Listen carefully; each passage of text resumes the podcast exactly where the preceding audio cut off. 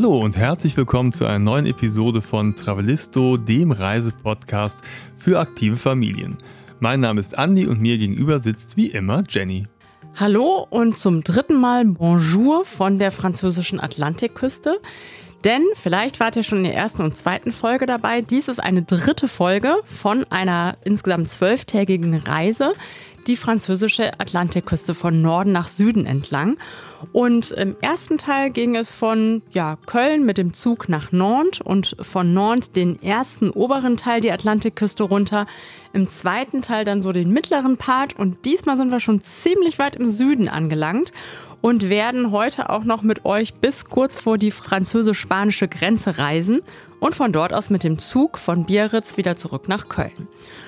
Und ja, auch in diesem dritten Part haben wir viel unternommen, viel gesehen, viel erlebt. Das Wetter war herrlich. Wir haben wieder eine neue Sportart ausprobiert, die wir vorher gar nicht kannten. Und ähm, ja, so vieles ausprobiert und kennengelernt. Es geht los in Leland de Gascogne bis zum Baskenland. Und ja, was wir da gemacht haben, was wir gesehen, was wir erlebt haben, darüber wollen wir heute mit euch in dieser Folge sprechen. Travelisto, der Reisepodcast für aktive Familien. Hallo, wir sind Jenny und Andy und gemeinsam mit unseren beiden Söhnen bereisen wir Deutschland, Europa und die Welt.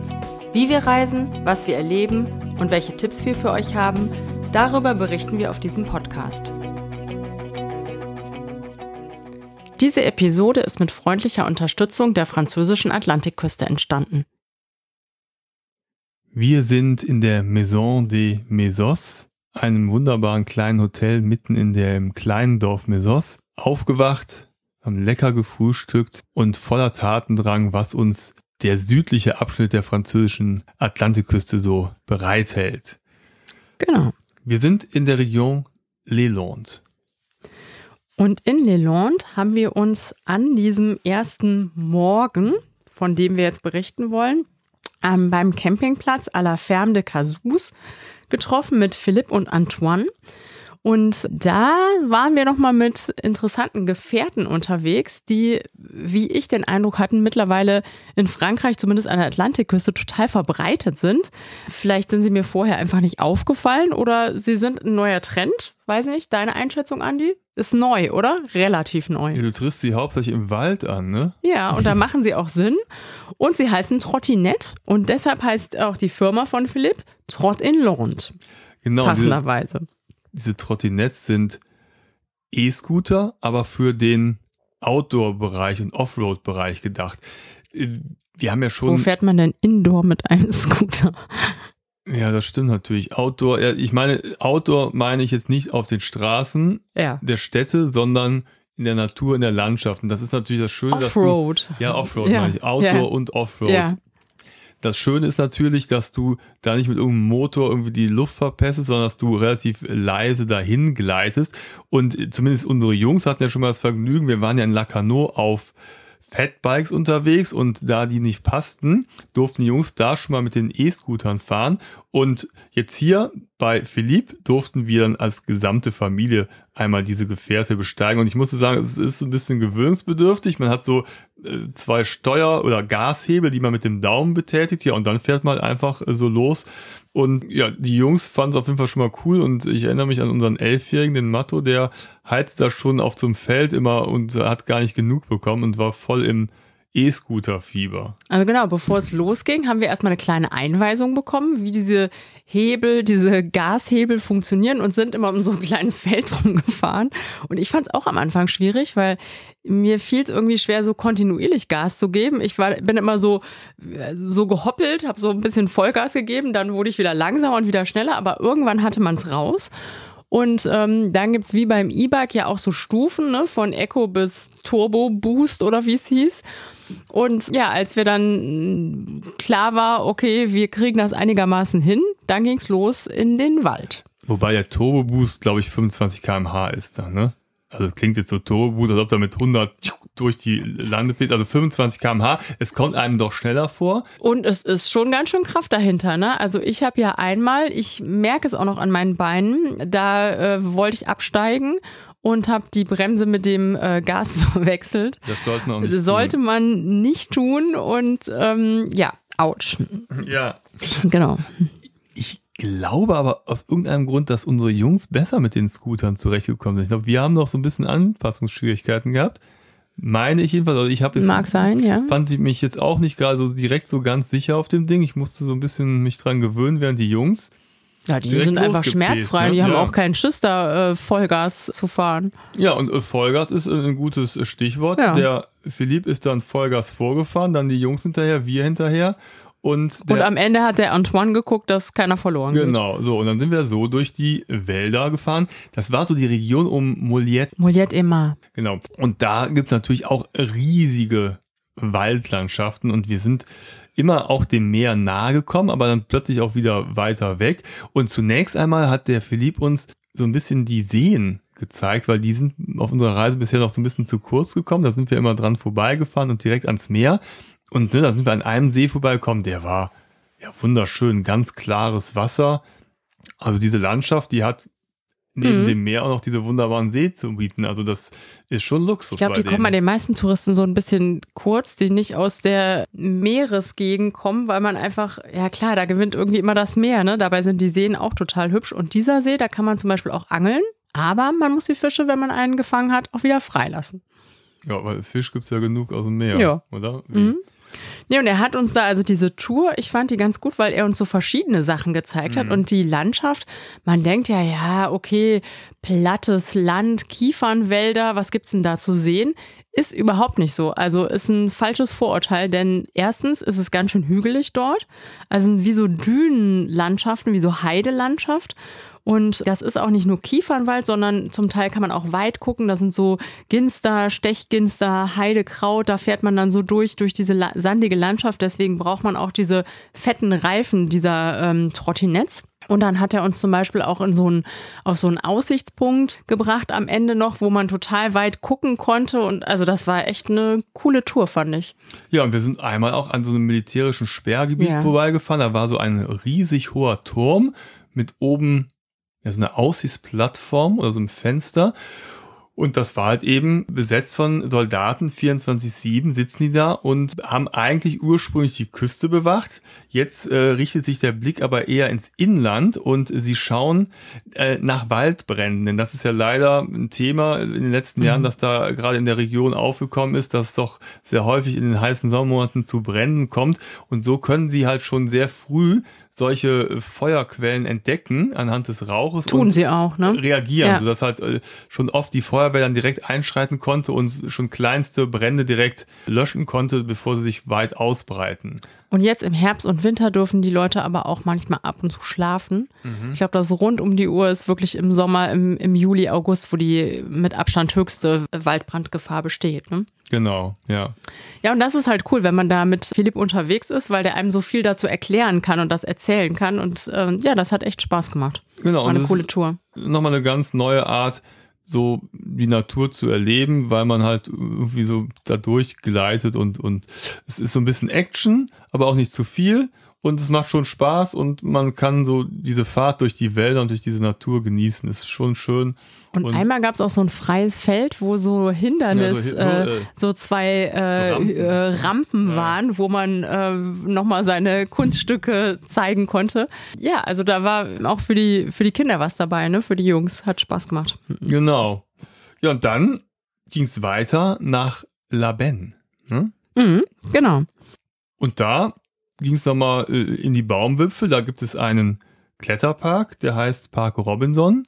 Und da sind wir ein bisschen gekraxelt.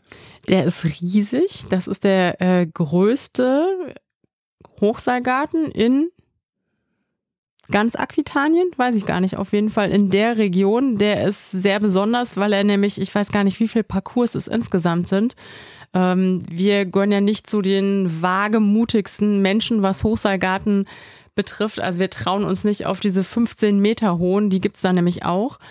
Wir haben von den unteren, also die sind da kategorisiert wie bei Skipisten von grün bis schwarz. Wir haben alle grün gemacht. Und ich muss schon sagen, also die sind nicht so ganz unspektakulär. Also mir haben die voll und ganz gereicht. Die sind jetzt auch nicht nur einen Meter hoch, sondern vielleicht, keine Ahnung, vier. Ja, also, also ne, reicht eigentlich schon und da gibt's äh, total viele unterschiedliche Parcours und das Besondere ist, dass sie am Ende, also erstmal, dass sie wirklich alle im Wald sind und äh, dass am Ende immer auch äh, eine Zipline mit dabei ist. Und wenn man dann weiß, okay, jetzt kommt die Zipline, dann weiß man, oh, jetzt habe ich es geschafft. Ähm, das ist jetzt das Ende des Parcours. Ja, die Ziplines sind natürlich immer toll, wenn ja. du da nochmal durch den Wald Die sind immer das Highlight. Baumwipfeln lang gleitest. Ich kann das ehrlich gesagt gar nicht sagen, wie hoch das war. Ich finde, von oben sieht es halt immer deutlich höher und ja. spektakulärer aus. Von unten sieht es dann so aus, wie so auch so hoch ist es ja gar nicht. Aber mir reicht das ehrlich ja. gesagt auch. Also diese 15 Meter, ich finde, da wird mir schon schwindlig, wenn ich von unten sehe, wie manche Leute da oben in den Baumwipfeln hängen. Also diese Grünen, ich fand die jetzt nicht so super einsteigermäßig. Ich fand, die waren schon ganz, also für meinen Nervenkitzel hat's hat's gereicht. Ich fand's auch okay. Also ja. es hat Spaß gemacht und äh, war in Ordnung.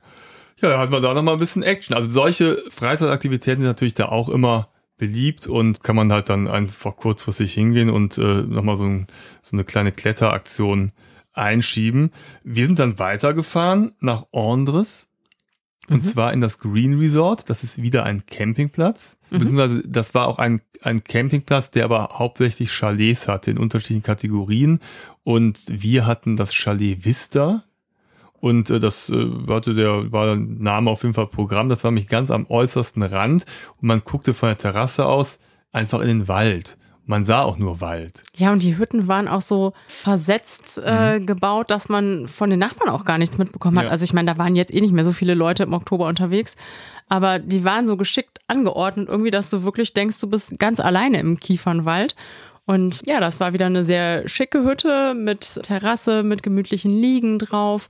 Und in diesem Resort kann man auch ansonsten ja den Tag ganz gut verbringen, denn da gibt's einen Pool, der äh, sehr toll ist. Das ist ein ungeklorter Pool der, ähm, ich glaube, bis, bis sieben hatte der auf abends. Ne? Da kann man äh, da in gemütlichen Liegen sich bereit machen und den Tag verbringen. Also sehr schön. Ja, und es gab auch eine Waschmaschine. Also die gab's auch. Da ja. haben wir auch gewaschen. Nein, das klingt jetzt so äh, unspektakulär, aber ich will damit sagen, dass diese Campingplätze alle auch gut ausgestattet sind, dass man halt ja. auch mehrere Tage oder sogar Wochen verbringen kann. Die Infrastruktur ist so gut, dass man da halt auch eben waschen kann. Es gibt oft Supermärkte oder kleine Lädchen.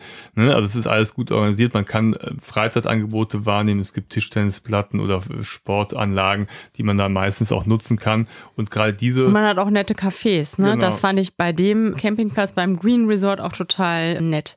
Da kann man abends lecker essen, auch zum Nachtisch noch Krebs und so Kleinigkeiten total lecker und auch frühstücken. Das haben wir auch gemacht. Man kann sich auch natürlich selbst verpflegen, aber wenn man jetzt unterwegs ist, so wie wir und nicht immer die ganzen Sachen mitschleppen möchte, dann kann man auch da hingehen und kriegt da ein sehr leckeres Frühstück.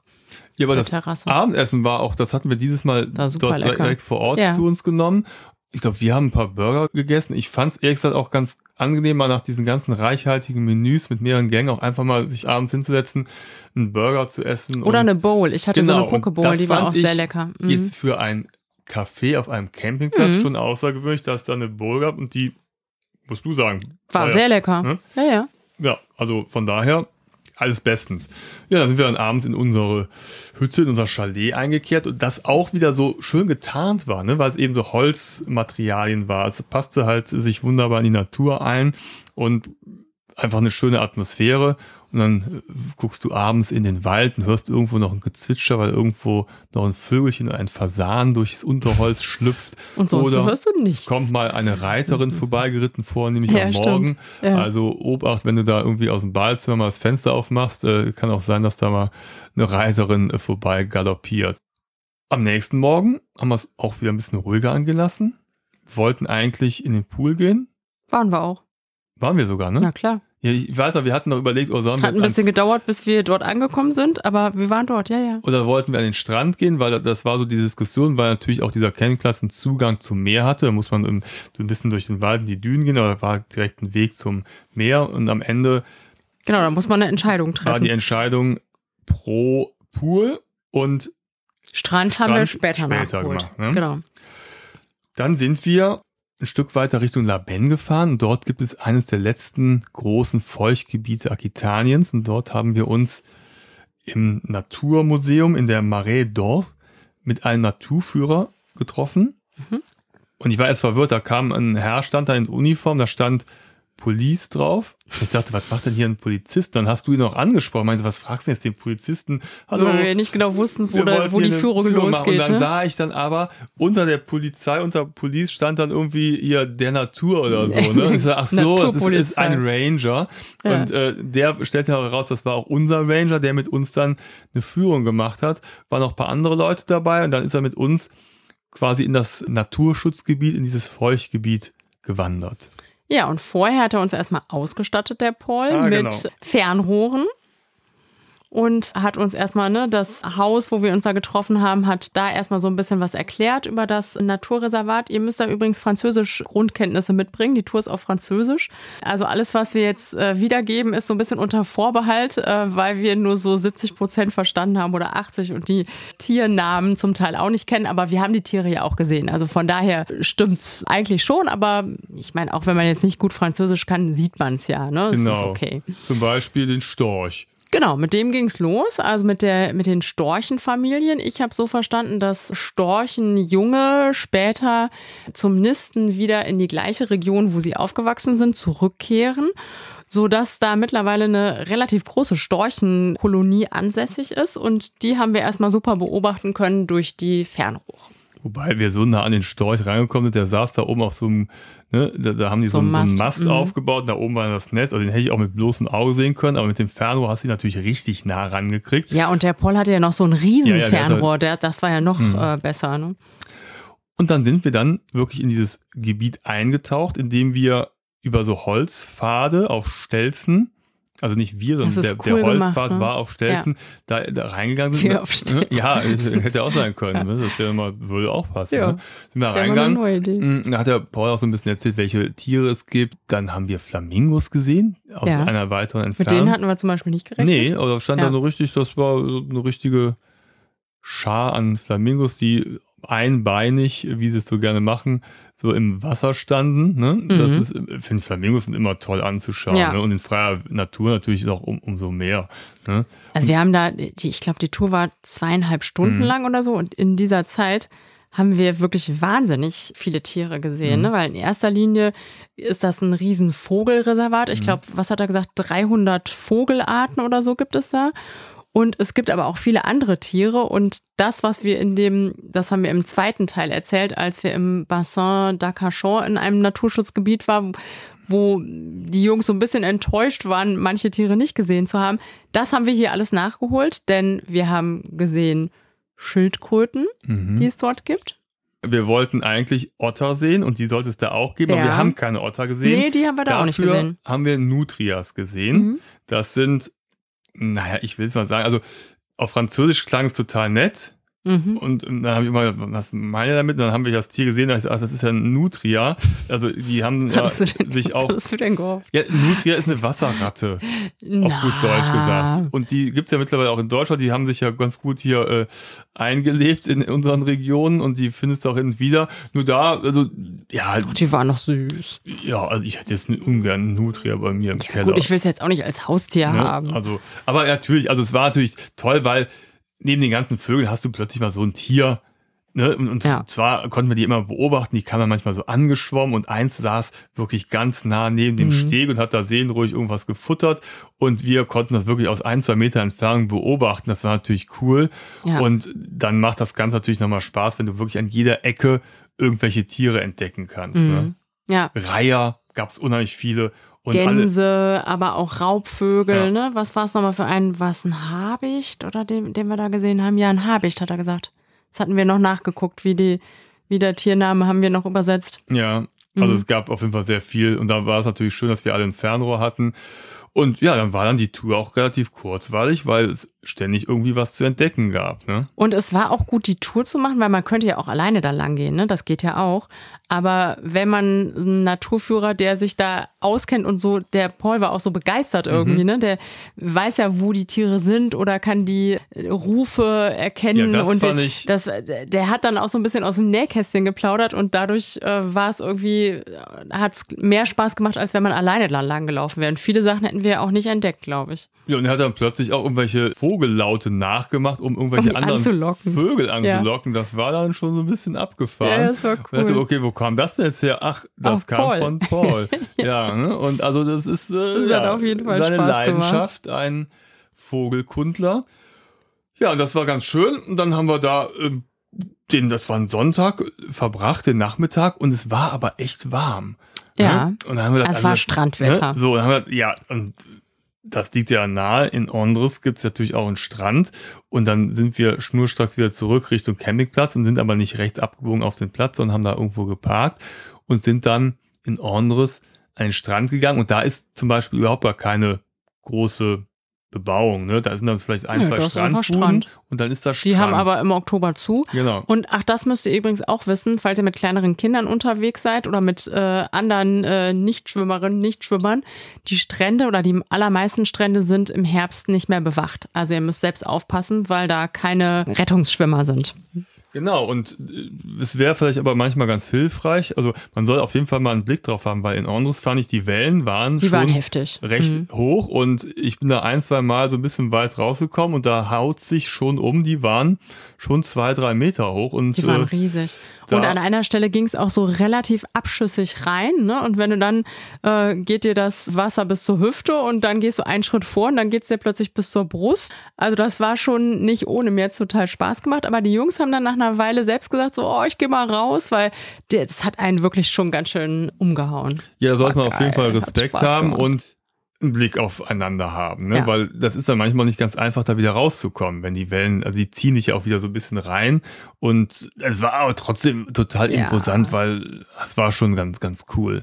Ja. Ja, dann haben wir diesen Sonntagnachmittag oder den Spätnachmittag noch am Strand verbracht. Und ich finde ja auch Ohne immer. Neo übrigens. Ja. Ne? Ich hatte an dem Tag meinen Neoprenanzug vergessen, den ich extra den ganzen Weg, die ganze Atlantikküste mitgeschleppt habe und habe erst gedacht, so, oh, jetzt wird dir kalt werden, aber gar nicht. Es war überhaupt nicht kalt. Ich glaube, es waren immer noch 28 Grad und das Wasser war für Oktober auch noch ganz schön warm. Also es hatte deutlich über 20 Grad.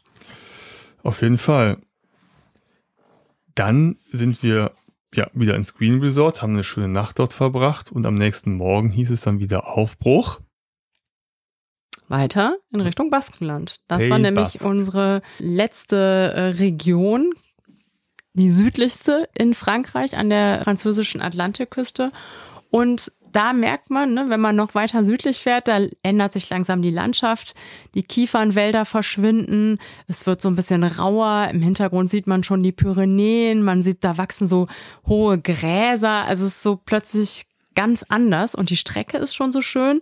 Wir sind von dem Green Resort sind wir in Richtung Bayonne gefahren. Das ist ja so eine relativ große Hafenstadt in der Nähe und da kann man den Fluss Adour langfahren und dann kommt man wieder zurück ans Meer und ja, das ist super schön und auch ein Surferparadies. Ja, ich wollte sagen, Surfers Ja. Paradise. Wir sind danach, Ja. ich hätte jetzt gesagt Anglais gefahren, aber ich glaube, die Wir haben sprechen es erfahren, das heißt Anglet. Anglet Ja. aus. Und das ist so ein Surferort und da gibt es den Surfer Boulevard. Surf Avenue. Surf Avenue, natürlich. Mit Fußabdrücken und Unterschriften der, ich glaube, 20 weltberühmtesten Surferinnen und Surfer. ich gestehe, ich kannte keinen von denen.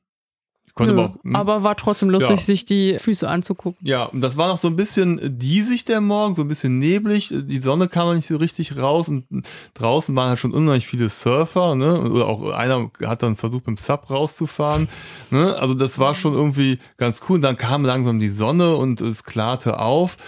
Man sah im Hintergrund schon den berühmten Leuchtturm von Biarritz. Mhm. Und das war auch unser nächstes Ziel. Da sind wir ein paar Meter hingefahren und haben dann von dem Leuchtturm aus runter in die Bucht von Biarritz geguckt und konnten schon mal sehen, dass äh, ja so einen Blick äh, auf diese schöne Stadt werfen, die ja so ein bisschen zwischen Steilküste und Stränden gelegen ist und ich fand so ein bisschen so wie so klein Monaco so ein bisschen hatte das so den Charme, ne? Ja, für mich ist Biarritz auch irgendwie so ein Sehnsuchtsort. Biarritz ist der Ort, wo ich zum ersten Mal alleine als Jugendliche mit Freunden Urlaub gemacht habe. Damals übrigens auch mit dem Zug, sind wir mit dem Zug dorthin gereist.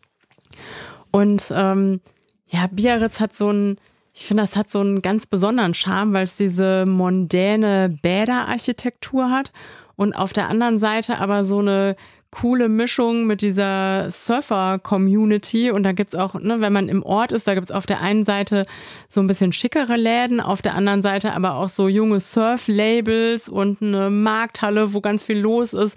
Und also diese Mischung finde ich irgendwie sehr besonders in Biarritz. Ein ganz toller Ort. Ja, und in der Markthalle, da kann man natürlich ordentlich shoppen gehen. Und zwar. Ja, vor allem, wenn man Hunger hat, genau, so wie wir es hatten, als wir ankamen. Ne? Da gibt's so ein paar Fressbuden und da haben wir uns dann einer so ein paar Snacks geholt und sind dann damit Richtung Meer gegangen, haben uns auf eine Bank gesetzt und haben dann da erstmal so ein bisschen Mittag gegessen mit Blick auf die Bucht von Biarritz, die eine, es gibt ja noch eine andere, es gibt mhm. ja viele verschiedene Buchten. Und dann sind wir einfach so ein bisschen da entlang spaziert durch die Stadt da an der Küste entlang, da gibt's ja manchmal so kleine Felseninseln, die durch eine Brücke verbunden sind. Da kann man irgendwie nett langlaufen. Dann gibt's ja ein Aquarium und eine Kathedrale. Und ja, einfach mal langlaufen und so ein bisschen die Atmosphäre aufsaugen. Das ist schon schön. Mhm. Und wie, wie, du eben gesagt hast, auch wieder eine komplett andere Architektur, Landschaft als all das, was wir im Vorfeld äh, im, weiter im Norden gesehen haben. Ja, und in Biarritz merkt man einfach, dass es schon vor Jahrhunderten Seebad war, ne? Denn riesen Casino, äh, tolle Hotels, äh, die es da gibt und dann auch dieser vorgelagerte Felsen, dieser Rocher und es ist einfach total schön, da lang zu laufen und die Stadt zu genießen. Nach einem schönen Spaziergang durch Biarritz ging es dann weiter in den Nachbarort, den kleineren Nachbarort Bidar. Die gehen so eigentlich fast ineinander ja, ne? über. Ne?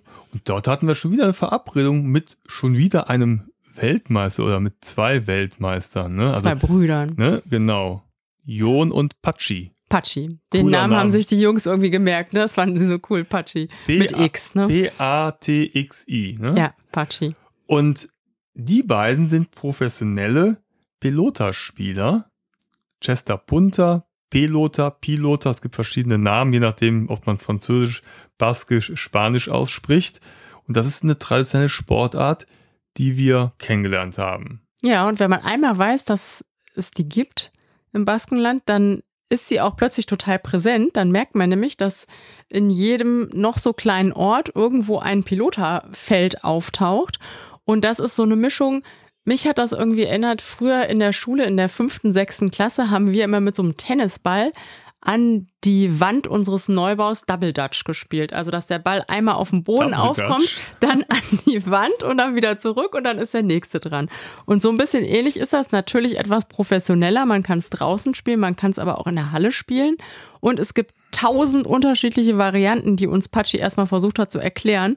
Wir mussten echt erstmal äh, durchblicken, wobei er das gut erklärt hat. Er hatte ja auch so Modelle und hat uns alles gezeigt. Die haben nämlich die beiden Brüder so ein Atelier, also so eine Werkstatt, wo die äh, selbst die unterschiedlichen Schläger herstellen und auch die Bälle. Genau. Und es gibt zum Beispiel jetzt Schläger, also das kann auch ganz unterschiedlich gespielt werden. Es gibt quasi verschiedene Disziplinen oder Kategorien. Du kannst einmal das Spiel mit der Hand, dann mit einem Schläger, so einem flachen Holzschläger, das ist dann so wie so ein Beachball-Spiel. Mhm. Und dann gibt es, und das fand ich ja auch interessant, wie so ein Fischernetz, wo du es quasi im Netz fängst und dann wieder den Ball weiterschleuderst, bis hin zu so einer Armkralle, die wie so ein Handschuh mit so einer langen Kralle. Und das wird auch so ein aus Holz und Stroh gemacht und da sitzen die beiden dran und die bauen die quasi selber. Das ist wie so ein das ist Handwerk. total kompliziert, da sitzen die Stunden, Tage, tagelang mhm. dran. Und bauen diesen traditionellen Wurfhandschuh. Und ebenfalls die Bälle, die und werden Fang, aus Fang und Wurfhandschuh, genau, ja. das fand ich auch so interessant. Und die Bälle gibt's kleine Gummibälle, größere Bälle, die ganz kompliziert bespannt sind. Man kann das Spiel zwei gegen zwei spielen, drei gegen drei. Also ist wirklich total komplex. Und die Chords, die Felder, die sind teilweise bis zu 60 Meter lang. Ja. Also da musst du wirklich ordentlich laufen ja. und schlagen. Und dann, nachdem der Patsche uns so in der Theorie alles erklärt hat, hat er seine Tasche gepackt, hat die Schläge eingepackt und dann ging's in eine Halle. Wir waren so ein bisschen überrascht und dachten, okay, wo, wo führt er uns jetzt hin? Und dann war es tatsächlich so eine Sporthalle und in dieser Sporthalle war ein riesiges Piloterfeld. Und dann haben wir Pilota gespielt. Haben, genau. Wir haben drei Varianten ausge, ausprobiert. Die erste fand ich am schwierigsten mit der Hand. Da hatte ich Muskelkater. Vor allem fand ich schwierig, dass man es beidhändig spielt. Und ich bin links wirklich ziemlich unfähig. Und mit der linken Hand zu schlagen, also das habe ich schwer hingekriegt. Mit dem Schläger fand ich am besten. Mhm. Ich glaube, weil es mich an Tennisspielen erinnert ja, hat oder Beachball oder so. Da war man jetzt irgendwie nicht ganz so ungeübt.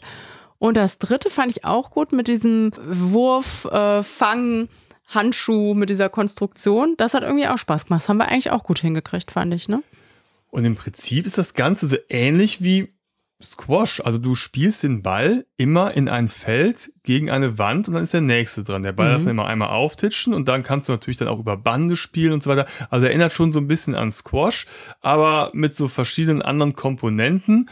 Das war tatsächlich sehr lustig und hat Spaß gemacht und war natürlich wieder wunderbar für meine Schulter. Mal wieder irgendwie schön den Arm schwingen. Also Halleluja, das tat dem Arm richtig gut. Aber wenn man mal die Möglichkeit hat, Pilota zu spielen, dann muss man natürlich auch Vollgas geben. Ja. Das hat richtig Spaß gemacht. Und es ist auch einfach ein Stück Kultur, ne? Baskische Kultur. Es ist ein typisches, ähm, ja, Spiel dort. Und es wird auch in Südamerika gespielt, ne, in ja, Mexiko stimmt. und mhm. so weiter. Und wenn man, wieder, hast du ja auch gesagt, wenn man einmal drauf achtet, dann sieht man halt überall diese Das fand ich echt cool, ne? Felder, ne? Plötzlich merkt man das, Dorf, ne? Gibt ne? überall. Also das war ja. dann auch plötzlich präsent. Das ist mir vorher, wir waren ja auch schon mal im Baskenland. Also es ist mir tatsächlich nie aufgefallen. Ja. Ich glaube, der Name hat mir schon irgendwie was gesagt, ja. aber das wirklich auch mal selber zu spielen, ist total spannend. Und wenn dann auch so zwei Leute hast, die quasi von klein auf dieses, diese traditionelle Sportart irgendwie gelernt haben und das auch zu ihrem Beruf gemacht haben mhm. und auch so Erfolg hast, dann ist das nochmal, finde ich, nochmal ganz, ja. ganz spannende ja, Komponente cool. und sich mit denen zu unterhalten. Ja. Ja, und in Bidar, ganz um die Ecke, das haben wir nämlich danach noch gemacht. Das Oder wolltest fast, du noch was zum Piloterspiel sagen? Nee, das war sagen? schon fast, es ist Biarritz wieder. Okay, es ist Biarritz. Da ist nämlich die Cité de l'Océan. Das ist schon so ein ganz toller Bau auf der Bühne, den man schon von weitem sieht. Und ja, wie soll man es nennen? Museum trifft es eigentlich nicht so richtig. Ein interaktives Museum. Interaktives Ozeanmuseum, Ausstellung. Und da geht man rein, kauft eine Eintrittskarte und mit dieser Eintrittskarte hat man Eintritt für, ich glaube, sechs waren es, ne? sechs verschiedene Attraktionen, die mhm. man alle ausprobieren kann, neben den normalen Ausstellungsobjekten. Und die sind richtig cool. Also wir wussten gar nicht genau, was uns erwartet und haben gedacht, so, ja, okay, probieren wir mal aus. Und das erste, was wir ausprobiert haben, da ähm, saßen wir mit 3D, 4D, 5D, keine Ahnung, auf so Sesseln, so haben so Reality äh, Virtual Reality äh, Brillen aufbekommen und waren in Polynesien tauchen. So ging's los. Ja, und dann sitzt du da und hast diese Brille auf und du kannst dich ja quasi komplett um dich rumdrehen und du hast halt überall die Landschaften. Man war wirklich da in, in der Südsee. Ja, es war total, total cool gemacht. Also damit ging's los. Es ist keine festgelegte Reihenfolge, man könnte auch anders anfangen. Wir haben damit angefangen, waren schon sofort so, äh, bam. Dann ging es weiter. Wir waren virtuell surfen, also wir standen auf Surfbrettern.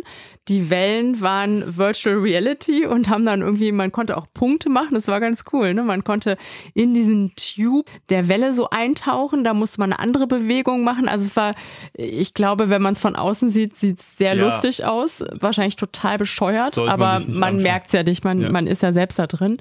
Und solche Sachen gibt es da eben ganz viele, was man alles ausprobieren ja, oder mit so einem U-Boot bist du dann irgendwie so auf Reise und bist du plötzlich in der Antarktis und dann ruckelt das alles so und dir spritzt so das Wasser entgegen und ja, es wird über Wind, ne? Das, ja. das war einmal ganz lustig. Und wir sind nochmal in einem Flugzeug. Wir sind Achterbahn die, gefahren sozusagen. Die Atlantikküste entlang ja. gefahren und dann sind wir nochmal so auch in Onglet und äh, Biarritz einmal um den Leuchtturm geflogen und das war geil. da waren wir in so einem wir haben auch wirklich Loopings gemacht. Ja, also in so einem Sessel eingespannt und dann haben wir tatsächlich ja uns. Aber das ist so abgefahren, diese Virtual Reality, dass du gar nicht wusstest, der Matto ist ja nicht mitgefahren, hat uns beobachtet ja. und ich habe ihn wirklich gefragt, haben wir wirklich Loopings gemacht? Weil ich, ich war ja. mir wirklich nicht mehr ganz sicher. Ne? Man Kopf, weiß es ne? nicht also genau. wir haben sicher. Loopings gemacht, ja. ja. So, mhm. ja, und dann gibt's auch noch weitere äh, Ausstellungen da, ne? Also es gibt so eine Schiffsbrücke, die so animiert ist, dann kannst du dir alle möglichen äh, interessanten Sachen gucken, so ein, so ein Walsklett, in das du so einsteigen kannst. Es sind verschiedene historische Surfboards, die auch echt alle sehr cool aussehen. Also da gibt's eine ganze Menge zum Thema Ozean zu erleben, ob interaktiv oder auch so zum Anschauen. Ja. Da kann man auf jeden Fall Zeit verbringen. Und gerade vielleicht so im Herbst, wenn es nicht so super schönes Wetter ist, kann man ja. da auf jeden Fall äh, eine sehr gute Zeit verbringen. Mhm. Ja, es war auf jeden Fall cool. Und direkt dort um die Ecke war auch unsere Unterkunft. Das war nämlich der Campingplatz Erika. In Bidar. In Bidar, also da wieder auf der äh, Grenze wieder in Bidar und da hatten wir auch ein Chalet mit drei Zimmern. Also wir hatten ein Schlafzimmer, die Jungs jeder ein Zimmer und einen Wohn-Essbereich mit so einem ganz schönen Garten. Den fand ich besonders, mhm. weil der auch so, der wirkte auch so exotisch. Da ne? waren so Bananenstauden. Ja. Also wir haben jetzt den Außenbereich nicht so sehr genutzt, weil da hat man schon gemerkt, es ist Oktober, ne? Also nachts und morgens war es eben noch kalt. Aber es war einfach total schön gelegen und auch da war es so krass dunkel, ne, ja. dass man den Sternenhimmel und sogar die Milchstraße total gut sehen konnte. Und dann sind wir noch mal abends essen gegangen und das fand oh ich ja, wieder total nett. Ja. Das war ganz in der Nähe. Ne? Mhm. Sind wir weitergefahren und das war so ein Maison de Luhabia. Ja, genau, Luhabia. Und das war so ein, so ein gechillter Ort. Man hatte gegenüber so mhm. den Strand, sah so in Entfernung den Strand, die Sonne ging gerade unter. Wir haben uns da reingesetzt. Es war so ein Ort, also so ein schönes Restaurant mit so einer Terrasse und es war aber so eine Atmosphäre, die total angenehm war. Und dann kam der Koch an und gleichzeitig auch Besitzer, so ein so ein junger Surfer-Dude mit Flipflops, kurzer Hose und hat dann so gefragt, sag mal, gibt's irgendwas, was ihr nicht esst? Ansonsten würde ich einfach mal was für euch vorbereiten und so weiter. Dann hat ja, dann hau rein, mach einfach, wir lassen uns überraschen. Dann gab es erstmal so einen leckeren Aperitif. Wir haben einen weißen Sangria ja, getrunken. Der war sehr ne? lecker. Ne? Die Jungs haben auch die Jungs so, einen, Säfte, so einen die auch sehr lecker waren. Ja. Und dann kam erstmal eine große Platte mit Jakobsmuscheln. Oh ja. Und leckerem Baguette, so Pâté und das war so der, der, die Vorspeise. Ne? Das, mhm. das fand ich schon, das war ein guter mhm. Opener. Ja. Und dann hatten, ich glaube, hatte er gefragt, ne, mögt ihr Ente? Mhm. Dann kam Ente, sehr zart gebraten, total lecker.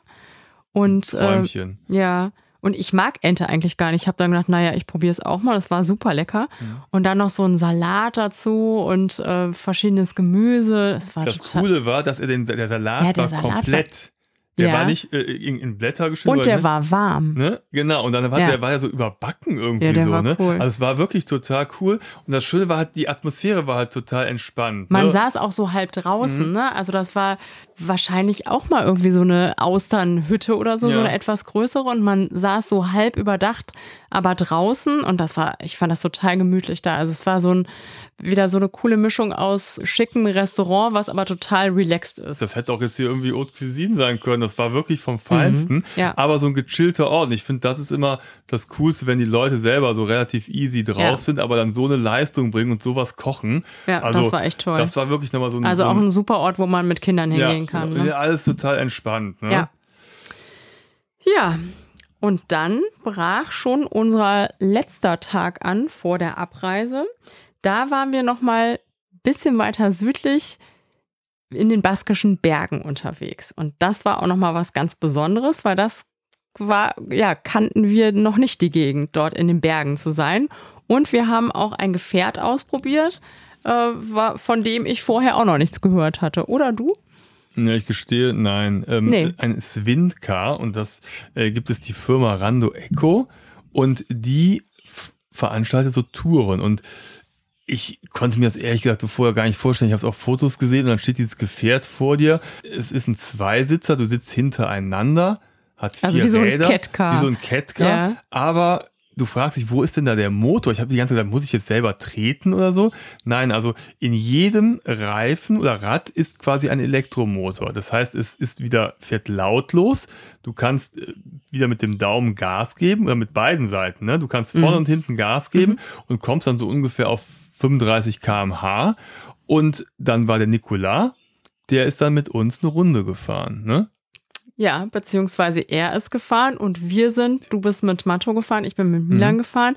Milan war sehr stolz, er durfte in den Bergen auch mal selbst fahren. Das war für ihn, glaube ich, echt das Allergrößte, dass er mal Auto fahren darf. Mhm. Und ich fand, er hat es auch gut gemacht. Mhm. Ich saß da hinten und bin nicht gestorben vor Angst. Ich hatte gar keine Angst, also ich konnte mich entspannen. Und äh, dann ging es wirklich erstmal so die ähm, Berge hoch und dann am Ende aber auch so Pisten wieder runter. Es hat auch Spaß gemacht, weil es wirklich so ähm, durch diese Gelenke dieser echsenartigen, insektenartigen Autos konnte man da irgendwie, die waren auch so gut gefedert, konnte man echt gut unterwegs sein und hat dann den Blick auf die Berge, auf die Pyrenäen, den Blick aber auch zum Meer. Und wir haben auch ein paar Tiere gesehen. Ja, Schweine. Ja, Schweine. Ja, aber das war, also es war vom Biolandwirtschaft, ne? Das waren, also ich glaube, ja. denen ging es richtig gut. Die hatten ein wunderschönes Feld und chillten in der Sonne. Pferde kamen vorbei, ne? Und wir sind da einfach lang gefahren.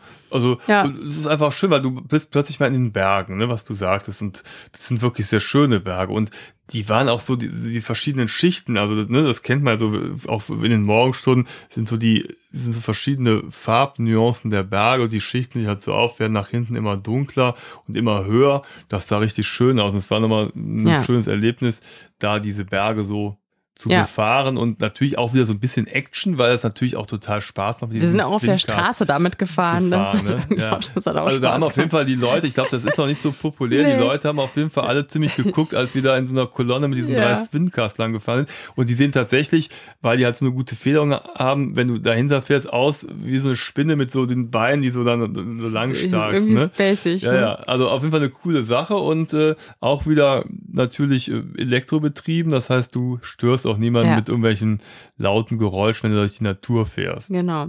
Und äh, der Ort von Rondo Echo heißt übrigens Saint-Pé-sur-Nivelle. Mhm. Und äh, da kann man auch sehr, sehr lecker in dem Ort Mittag essen. Das haben wir nämlich gemacht. Das ist wirklich so ein baskischer Bilderbuchort. Vielleicht kennt ihr das aus dem Baskenland. Da gibt es so eine Art Fachwerkhäuser. Die sind oft in so einem äh, Bordeaux-Rot äh, gestrichen oder Weinrot gestrichen.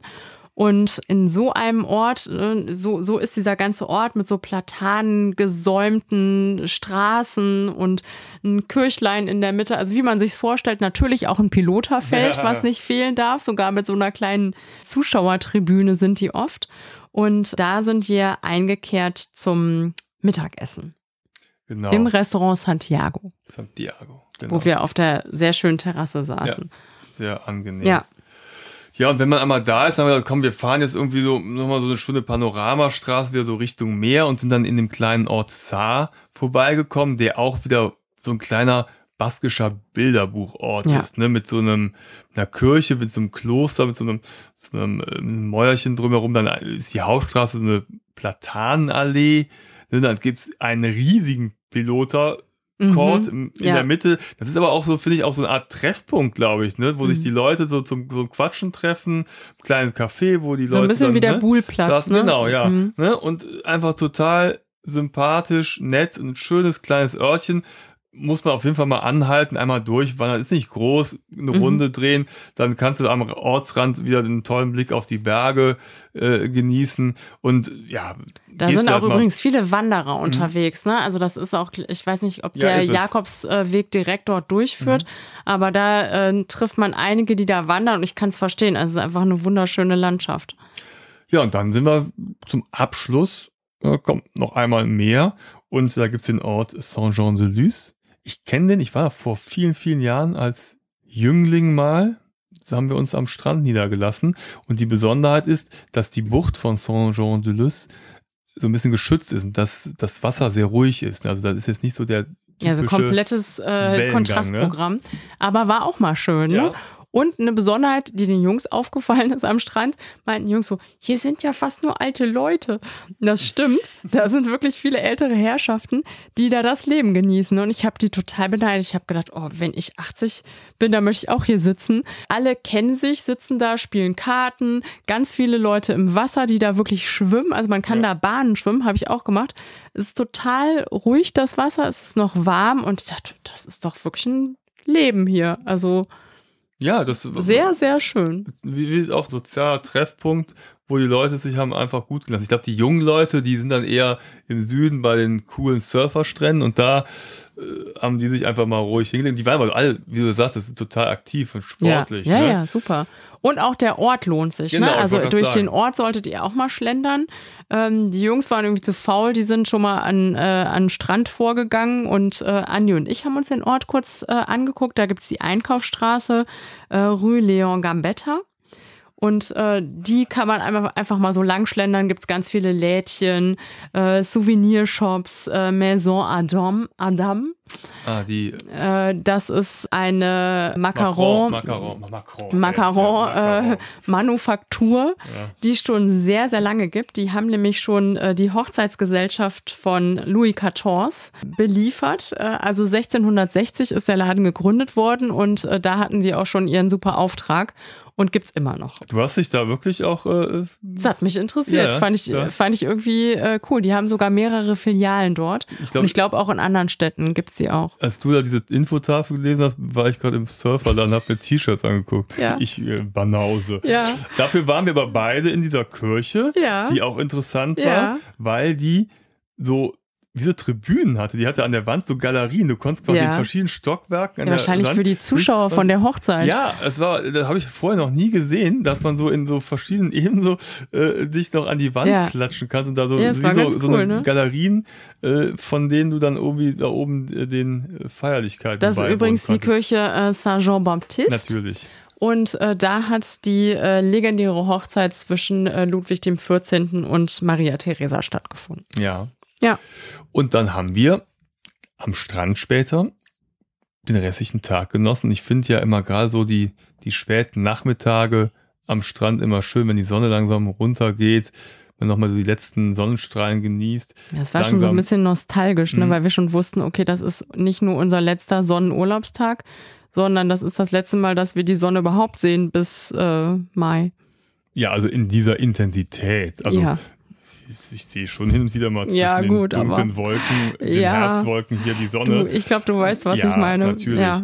So, und dann haben wir es auch so ein bisschen rausgezögert und irgendwann gesagt, komm, so jetzt packen wir mal die Sachen, sind zurück zu unserem Camping Erika gefahren, haben schon mal so die Sachen gepackt, weil es am nächsten Morgen früh losging. Unser Zug in Biarritz am Hauptbahnhof ging um halb acht. 7.34 Uhr auf Glas 2. Oh, das du- siehst du mal hier. Wir haben vorher unseren Mietwagen abgegeben. Da ist ein Parkplatz, da konnte man den abgeben, Schlüssel in den Briefkasten der Station geworfen. Das war unkompliziert, ne? Und dann standen wir dann, haben auf den TGW gewartet. Wir waren natürlich viel zu früh, um ja genug äh, Puffer zu haben. Haben dann noch gewartet, bis das Bahnhofscafé um 7 Uhr seine Pforten öffnete. Haben noch den letzten Café au lait und das letzte Pain au Chocolat zu uns genommen. Und dann ging's pünktlich um 7.34 Uhr los. Und ich muss schon sagen, die TGWs sind schon toll, ne? Also, die sind so schön und so, ja, wie die da so hingleiten.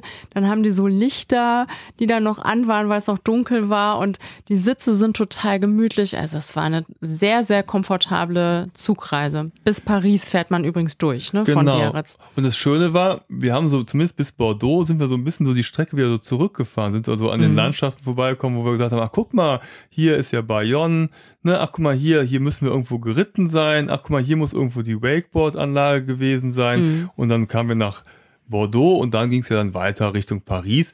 Und nach fünf Stunden, so gegen 12 Uhr, Mhm. Genau, find, mittags waren wir schon in zügig, Paris. waren wir ja. in Paris, Gare Montparnasse und hatten dann noch drei, dreieinhalb Stunden Zeit, Mhm. bis dann der Thales von Gare du Nord nach Köln gefahren ist.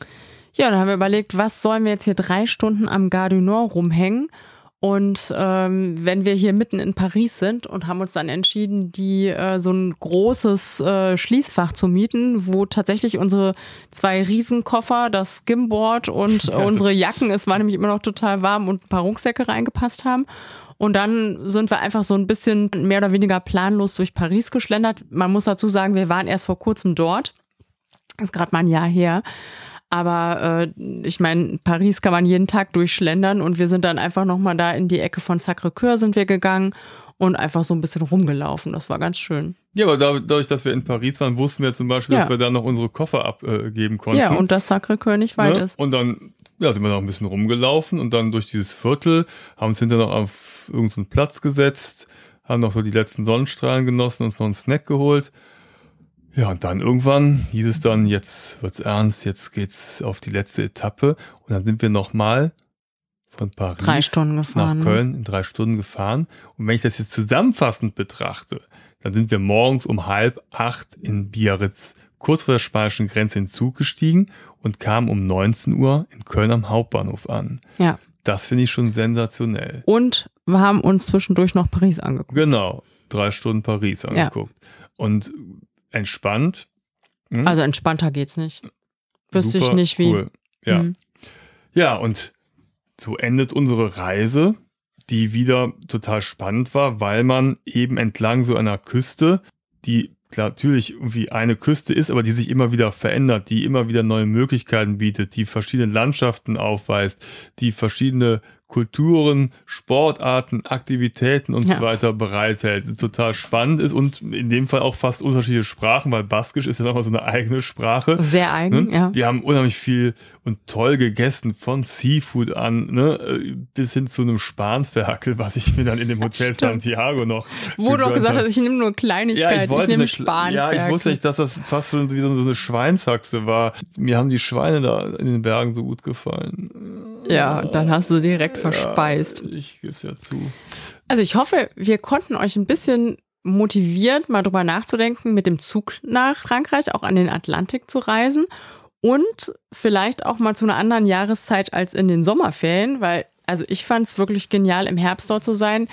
Natürlich gibt es nicht die Garantie, dass man so ein tolles Wetter, wie wir es jetzt hatten, jeden Herbst hat, aber selbst wenn es jetzt nicht so heiß gewesen wäre, es einfach eine total schöne Jahreszeit, um dort zu sein. Und wenn ihr mal da seid, dann könnt ihr mal überlegen, ob ihr mal vielleicht die eine oder andere Aktivität ausprobiert. Wir haben sehr viel für euch ausprobiert. Wir haben es beschrieben. Vielleicht ist ja etwas dabei, was euch interessiert. Manchmal kommt man ja gar nicht da drauf und denkt sich, okay, soll ich mir mal so ein Swincar gönnen oder mit einem E-Scooter durch die Berge fahren ja. oder mal Waveski ausprobieren oder Pilota. Das ist ja alles möglich und macht auch alles Spaß. Man muss ja nicht so viel machen wie wir. Ich brauche jetzt erstmal drei Wochen Wellness, um meinen Muskelkater wieder aus den äh, Armen zu kriegen. Aber wir haben ja gerne für euch gelitten, in Anführungsstrichen. Oh, ja, das war ganz schlimm. Nein, ich bin total begeistert immer noch. Ja. Es hat super Spaß gemacht. Ja, und vor und allem sind es auch viele Aktivitäten, genau, die ihr mit Jugendlichen genau. und mit Kindern machen könnt. Ne? Ne, ihr kennt ja auch vielleicht, äh, ab einem bestimmten Alter ist äh, der Nachwuchs durchaus anspruchsvoll. Und ich glaube, da war für jeden etwas dabei und mhm. insgesamt hatten wir alle eine super Zeit. Und wenn euch das ganze Thema nochmal interessiert, dann schaut doch gerne mal auf unserem Blog vorbei, www.travelisto.net. Da gibt es verschiedene Artikel, da gibt es auch Links zu den verschiedenen Anbietern.